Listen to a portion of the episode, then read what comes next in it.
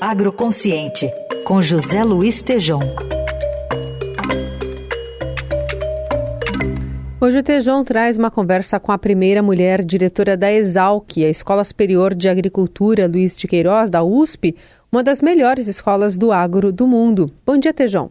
Bom dia, Carol. Bom dia, ouvintes. Eu estou hoje em Piracicaba, numa das melhores escolas de ciências agrárias do mundo, e aqui com uma inovação gigantesca. Em 122 anos de história desta extraordinária Universidade de Ciências Agrárias, pela primeira vez uma mulher na diretoria.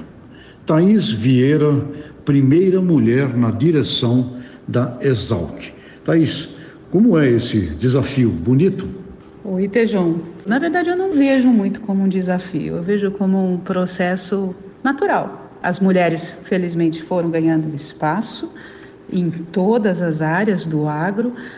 As alunas aqui na Exalc já são maioria nos nossos cursos de graduação, em boa parte dos cursos de pós-graduação também. Temos muitas professoras, mas ainda não tínhamos tantas mulheres nos cargos de gestão, nas posições mais estratégicas. Antes de ser diretora, eu fui também presidente da comissão de graduação da Exalc. Curiosamente, a primeira mulher também. Peguei uma pandemia no meio desses quatro anos, que foi de 2019 até 2022. Então, é muito gostoso ver a alegria de todas as pessoas, não só das mulheres, das colegas, mas dos homens também, em termos uma mulher nessa posição, mas eu vejo como assim, algo necessário Poderia ter sido antes, a gente teve várias pessoas que também teriam todos os atributos para ocupar essa posição, mas a história foi assim. Professora doutora Thais, Exalc, um exemplo de competência educacional, um campus maravilhoso, quem não conhece, venha ver porque é encantador. A importância deste conhecimento para o país, para o agronegócio brasileiro. Como você enxerga isto, inclusive na atração de jovens, jovens que estão nos ouvindo, da cidade de São Paulo, Grande São Paulo, porque esta competência do mundo agronômico, ele permite uma extraordinária formação em biológica, em exatas e em humanas. É muito rica a formação, né? Qual é a sua visão do ponto de vista educativo e pedagógico sobre este conhecimento, doutora? Tejon, você posicionou muito bem um fato importantíssimo, que é o conhecimento que vem da pesquisa de excelência que é feita aqui na Exalc nas várias áreas né, das ciências agrárias, desde uma composição de solo até o processamento de um produto agropecuário, pensando em aumentar a vida útil, ou seja, uma cadeia completa. A gente consegue ver aqui e ter uma boa formação graças a essa integração, porque todos somos professores pesquisadores. Ou seja, hum. aqui você consegue ter uma visão que é esse desejo, uma integração de conhecimentos.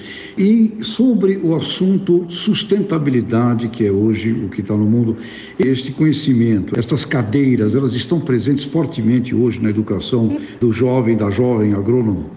Estão, Tejão. Uma análise bem pessoal. Eu acho que a sustentabilidade sempre esteve presente na formação em agrárias. Os engenheiros agrônomos, assim, inerente à própria formação, pensar em sustentabilidade. Não tem como pensar em uma produção que não se sustente em todos os aspectos. É claro que com a evolução do conhecimento, né, ultrapassando áreas de fronteira, novas tecnologias incorporadas, isso faz com que o entendimento, os conceitos sejam aprimorados, mas a sustentabilidade sempre esteve presente. E continua estando, a gente tem mais de 17 mil alunos formados aqui na Exalc. Então, uma frente muito presente, trabalhando no país inteiro, no exterior, levando um pouco do conhecimento do que foi aprendido aqui para os vários setores Muito do negócio. Uma, uma entidade educativa de excelência no mundo das ciências agrárias e com a visão do agroconsciente.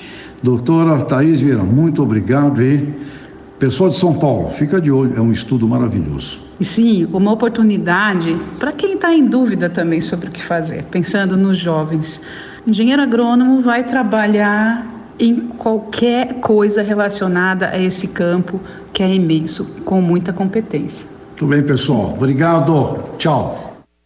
Tejon volta a conversar conosco na sexta-feira.